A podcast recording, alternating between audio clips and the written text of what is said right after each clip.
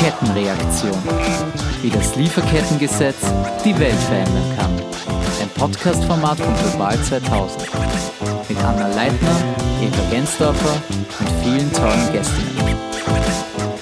Hallo, willkommen zu einer neuen Folge aus der Reihe Kettenreaktion. In gewohnter Weise ist bei uns wieder Anna Leitner. Hallo Anna. Hallo. Unsere Expertin für Lieferketten. Und wir erweitern unsere Perspektive ja in jeder Folge. Und heute haben wir eine Vertreterin der Arbeiterkammer bei uns, Sarah Bruckner. Hallo Sarah. Hallo.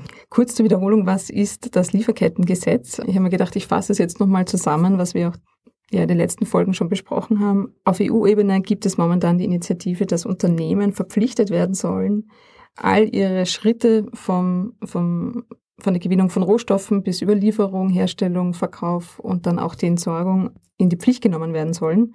Und zwar hinsichtlich ihrer Verantwortung gegenüber Menschenrechten und auch Umweltschutz. Das ist bahnbrechend und wir als Umweltschutzorganisation schauen uns das natürlich sehr gern genauer an und begleiten diesen Prozess so intensiv wir können. Genauso macht das auch die Arbeiterkammer. Und meine Einstiegsfrage wäre dann vielleicht auch gleich an dich, Sarah. Ähm, was hat denn ein arbeitender Mensch in Europa von so einem Lieferkettengesetz? Ja, die Arbeiterkammer begrüßt das EU-Lieferkettengesetz sehr. Wir haben uns gemeinsam mit Gewerkschaften schon sehr lange dafür eingesetzt, dass es solche Regeln gibt. Und wir denken, dass sowohl für Arbeitnehmerinnen im globalen Süden als auch in Europa dadurch Verbesserungen entstehen.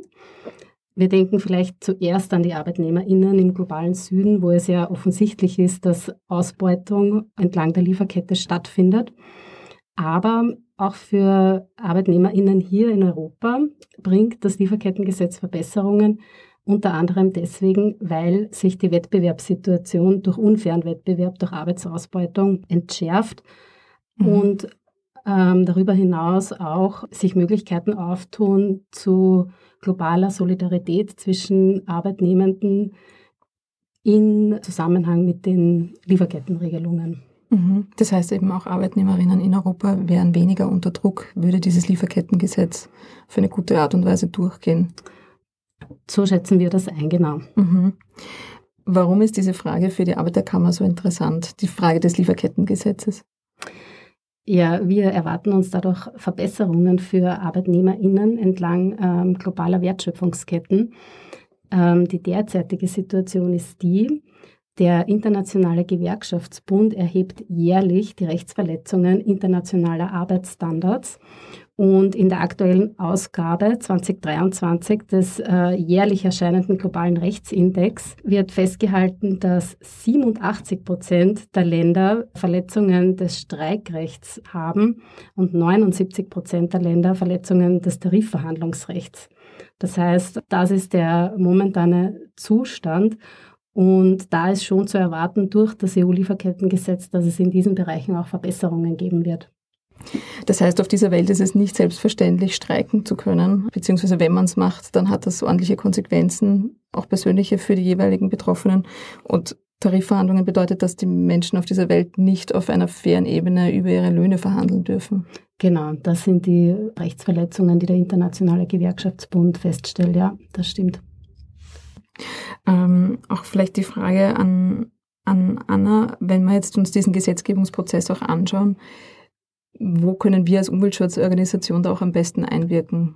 Also es ist jetzt so, dass das Lieferkettengesetz auf EU-Ebene verhandelt wird im sogenannten Trilog. Ähm, das heißt, da verhandeln die Mitgliedstaaten im Rat durch den Ratsvorsitz, das ist momentan Spanien, mit dem EU-Parlament, also unseren gewählten Vertreterinnen und der EU-Kommission, die den ähm, ursprünglichen Entwurf erstellt hat vom Lieferkettengesetz. Und wir haben verschiedene Möglichkeiten darauf einzuwirken jetzt als Bürgerinnen, als organisierte Zivilgesellschaft, auch als Gewerkschaften, indem wir Öffentlichkeit aufbauen und dadurch wirken auf die politischen Entscheidungsträgerinnen, also zum einen im EU-Parlament, bei denen, die dort am Verhandlungstisch sitzen und zum anderen aber eben auch bei den Mitgliedstaaten. Und das ist ganz wichtig und deswegen ist auch diese europäische Kampagne in so vielen Ländern in der EU aktiv, weil die Mitgliedstaaten, die MinisterInnen, die dafür jeweils zuständig sind, sehr große Macht darüber haben, welche Kompromisse eingegangen werden im Endeffekt. Und aus Österreich sind da eben zum Beispiel Justizministerin Alma Sadic und Wirtschaftsminister Martin Kocher zuständig. Aber es gibt auch andere Ministerien, die mitmischen versuchen. Und wir versuchen eben da zu zeigen, die Bürgerinnen wollen das, Konsumentinnen wollen das und einen Druck aufzubauen und Expertise auch bereitzustellen, damit eben die österreichische Position möglichst gut wird, damit dann die Position der Mitgliedstaaten möglichst gut wird und ein äh, vernünftiges Gesetz rauskommt. Mhm. Wie schaut denn das aus gerade so am politischen Schachbrett? Wie würdest du das einschätzen, Sarah? Wie, wie stehen da gerade die Figuren? Ja, die Anna hat es erwähnt, es finden die Trilogverhandlungen statt. Das Europäische Parlament hat die ambitionierteste Verhandlungsposition, sprich das äh, Europäische Parlament ist diejenige EU-Institution, die am weitesten geht bei den Verpflichtungen, die Unternehmen erfüllen sollen. Das zeigt sich zum einen in der Frage, wie viele Unternehmen davon betroffen sein sollen. Da möchte das äh, Europäische Parlament mehr Unternehmen in den Geltungsbereich einschließen, als die Kommission und der Rat das gerne wollen. Dann gibt es einen ganz wichtigen Punkt aus unserer Sicht, nämlich dieses ähm, EU-Lieferkettengesetz wird eine Regelung beinhalten, die es Betroffenen von negativen Auswirkungen von Unternehmen ermöglichen wird, auch gerichtlich gegen Unternehmen vorzugehen, wenn diese Menschen durch Menschenrechtsverletzungen, durch geschädigte Umwelt einen Schaden erleiden. Und diese Regelung alleine aus unserer Sicht reicht aber nicht, um den Betroffenen wirklich zu einem Erfolg zu äh, verhelfen. Denn es gab ja schon in der Vergangenheit bisher Verfahren gegen multinationale Konzerne, wo die Betroffenen aber meistens verloren haben vor Gericht. Das heißt, aus unserer Sicht ist es ganz wichtig, dass das EU-Lieferkettengesetz Verbesserungen für Betroffene enthält, wenn sie vor Gericht sind. Und das sind Fragen wie zum Beispiel die Frage der Beweislastumkehr. Wer mhm. muss beweisen, ob die Regelungen des Lieferkettengesetzes eingehalten wurden? Muss das Unternehmen das beweisen? Und die Betroffenen äh, müssen quasi nur ihren, ihren Schaden darstellen oder ist es umgekehrt? Müssen die Betroffenen beweisen, dass das Unternehmen diese Pflichten eingehalten hat, was ja sehr viel schwieriger wäre und eine sehr große Hürde wäre. Dazu wird äh, momentan leider nicht verhandelt zu dieser Frage. Allerdings zu anderen Themen hat das EU-Parlament tatsächlich einige Verbesserungen eingefordert und in seiner Position auch verabschiedet, nämlich zum Beispiel die Frage der Verjährung. Das ist in transnationalen Gerichtsverfahren natürlich sehr oft ein Thema, dass bis es einmal äh, so weit kommt, dass ein Gerichtsverfahren anhängig wird, dann die Ansprüche möglicherweise verjährt sind. Da möchte das Europäische Parlament mindestens zehn Jahre haben für die Verjährungsfrist. Das Europäische Parlament möchte außerdem kollektive Rechtsbehelfe für die Betroffenen regeln. Und das sind, das sind natürlich alles sehr äh, wichtige Punkte, damit das in der Praxis dann auch für die Betroffenen tatsächlich etwas bringt, dieses Gesetz. Mhm. Man merkt, du bist Juristin. Mhm. ähm, die, die, ein Lieferkettengesetz gibt es ja sogar schon in Europa, muss man ja sagen. In Frankreich und in Deutschland haben wir ja schon sowas. Anna, weißt du da, wie das bisher in der Umsetzung aussieht? Wir hatten ja das Reporting auch zum, zum Klimaschutz entlang der Lieferkette und da hat ein deutsches Unternehmen, das halt mittlerweile in Österreich ist, besonders gut abgeschlossen. Und du hast auch den Zusammenhang gesehen, okay, das deutsche Lieferkettengesetz ist ja auch schon da gewesen und die haben einfach da schon einen wahnsinnigen Vorsprung gehabt, das Unternehmen, sich mit dem zu beschäftigen und das auch umzusetzen. Wie siehst du da die Erfahrungen auf nationaler Ebene bisher? Ganz wichtig ist, dass das deutsche Lieferkettengesetz jetzt da viel zu wenig beinhaltet, was den Zugang zu Gerichten betrifft. Es gibt auch da keine richtige zivilrechtliche Haftung, die das ermöglichen würde. Das französische Lieferkettengesetz, da sehen unsere Kolleginnen in Frankreich von der Ami de la Terre, also ähm, Friends of the Earth Frankreich, in, wieder und wieder in ähm, Gerichtsverfahren, die gestartet werden, dass es einfach sehr schwierig gemacht wird, da tatsächlich auf die Sache mal überhaupt zu sprechen zu kommen vor Gericht, weil schon auf formellen Gründen ganz am Anfang abgewiesen wird. Und das zeigt, wie wichtig es ist, dass das im EU-Lieferkettengesetz klar geregelt ist und eben dieser Zugang zum Gericht klar ermöglicht wird und nicht verunmöglicht, weil dann ist es natürlich ad absurdum geführt. Hm. Kennt ihr Beispiele von, du hast auch schon gesagt, es sind Sachen abgelehnt worden oder eben so bisher nicht durchgegangen, die das ein bisschen veranschaulichen? Genau, danke für die Frage. Ich glaube, es ist eben sehr wichtig, wenn wir über diese juristischen Punkte sprechen, dass wir auch die Beispiele dazu nennen, wo wir dann sehen, welche Relevanz das Lieferkettengesetz hat. Ein Beispiel, das sehr bekannt ist, das eine tragische Bekanntheit erlangt hat, ist der Einsturz des äh, Gebäudes Rana Plaza, eine Textilfabrik in Bangladesch vor zehn Jahren, im Jahr 2013, wo mehr als 1000 Menschen, vorwiegend TextilarbeiterInnen, zu Tode gekommen sind, weil das Gebäude eingestürzt ist, obwohl davor schon die Risse sichtbar waren im Gebäude, aber äh, die ArbeitnehmerInnen dort tatsächlich eingesperrt wurden in dieser Textilfabrik. Und das war auch ein, ein wichtiger Startpunkt, ein wichtiger Ausgangspunkt für die Debatte zu diesen Lieferkettenregelungen. Es hat aber auch bereits äh, ein Jahr vorher, 2012 in Pakistan, einen Brand gegeben in einer Textilfabrik, die für den europäischen Discounter Kick geliefert hat. Und diese Betroffenen sind vor Gericht gezogen in Deutschland. Das Verfahren hat an die zehn Jahre gedauert und hat dann geendet mit der Entscheidung des Gerichts, dass eben die Ansprüche verjährt sind zum Beispiel. Ja. Es gibt noch ein Beispiel, das es wirklich ähm, zeigt, was, er, was im Argen liegt. Ähm, zum Beispiel wird eben nach dem französischen Lieferkettengesetz jetzt, ähm, wo Unternehmen einen, einen Sorgfaltspflichtplan ausmachen müssen, sogenannte Loi de Vigilance, der französische Ölkonzern, einer der größten der Welt, geklagt, weil sie eben nicht sorgfältig umgehen. Zwar haben sie in, in Uganda für den Bau einer Ölpipeline und für die Erschließung neuer Öl- und Gasfelder ähm, Menschen vertrieben und nicht genug eingebunden in ihre Entscheidungsprozesse, was eigentlich eben eine Sorgfalt wäre. Und wie es ausgeht in Frankreich, wird sich zeigen. Es ist jedenfalls so, dass es bisher in, nicht in ganz Europa möglich ist, solche Klagen durchzuführen und deswegen brauchen wir so ein Lieferkettengesetz auf EU-Ebene, weil das natürlich bisher mit nur Frankreich und Deutschland auch sehr lückenhaft ist. Die Arbeiterkammer hat sich ja auch nochmal ganz genau angesehen und zwar ist vor allem auch die, die, das, die Position des Europäischen Parlaments dahingehend beeinflusst worden, dass man sagt, ein Lieferkettengesetz würde der europäischen Wirtschaft schaden. Was sind da so eure Erkenntnisse? Ja, also generell haben wir festgestellt, dass vor der Abstimmung im EU-Parlament im Juni 2023 eine massive Lobbying-Kampagne von Wirtschafts- und Industrieverbänden stattgefunden hat und dann auch wirklich einzelne EU-Abgeordnete in der Abstimmung umgefallen sind.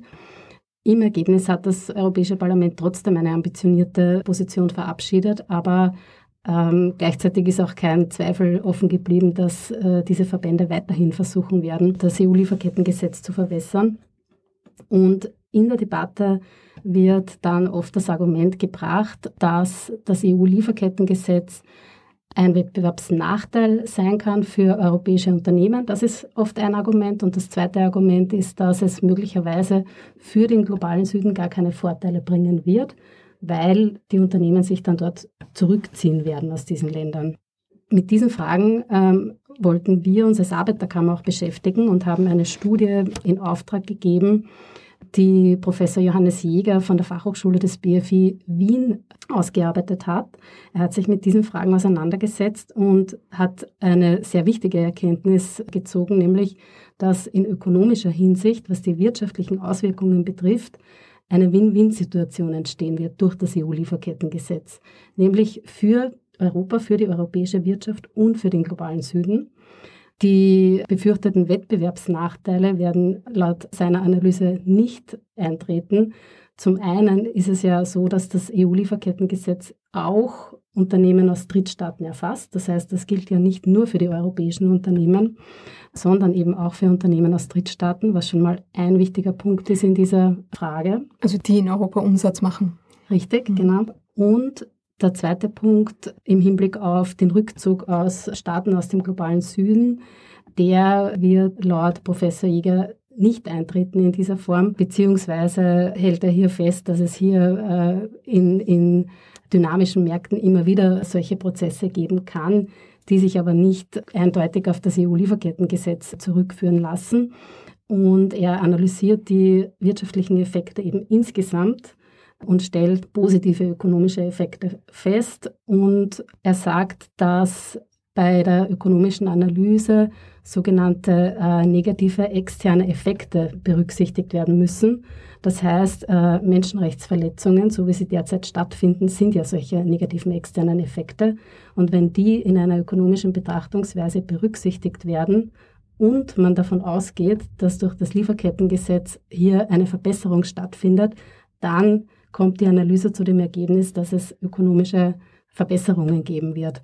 Und das ist aus unserer Sicht ein sehr wichtiger Punkt in der Debatte, weil eben der Diskurs in der Hinsicht sehr strittig geführt wird. Das heißt, die derzeitige Betrachtung ist einfach sehr eng gefasst und Ökonomie sei eigentlich auch nur mehr als die Wirtschaft und ihre, ihre Produktion, sondern da hängt ja auch noch mehr dran, Stichwort auch Klima und Umweltschutz. Ich möchte noch was ergänzen zu der Frage mit den wirtschaftlichen Auswirkungen, weil gerade am Beispiel Klima sehen wir ja, wir haben, ändert sich nichts, ändert sich alles, um, um der Katharina Ruggenhofer zu zitieren. Wir haben massive Auswirkungen durch den Klimawandel, durch die Klimakrise überall auf der Welt, massive wirtschaftliche Schäden auch. Wenn man konservativ rechnet, kostet eigentlich eine Tonne CO2 der Gesellschaft quasi 200 Euro, konservativ gerechnet. Und es wäre also, wenn man es gesamtwirtschaftlich betrachtet, so notwendig, dass Unternehmen mitverpflichtet werden, da die Emissionen zu reduzieren. Und eben auch wieder, wenn man es wirklich gesamt betrachtet, würde das ja auch positive Effekte haben. Da wird jetzt eben viel zu oft singulär nur geschaut, okay, was kostet das für ein Unternehmen? Selbst auf dieser betriebswirtschaftlichen Ebene gibt es Studien, die zeigen, die Resilienz wird gestärkt, Widerstandsfähigkeit wird gestärkt.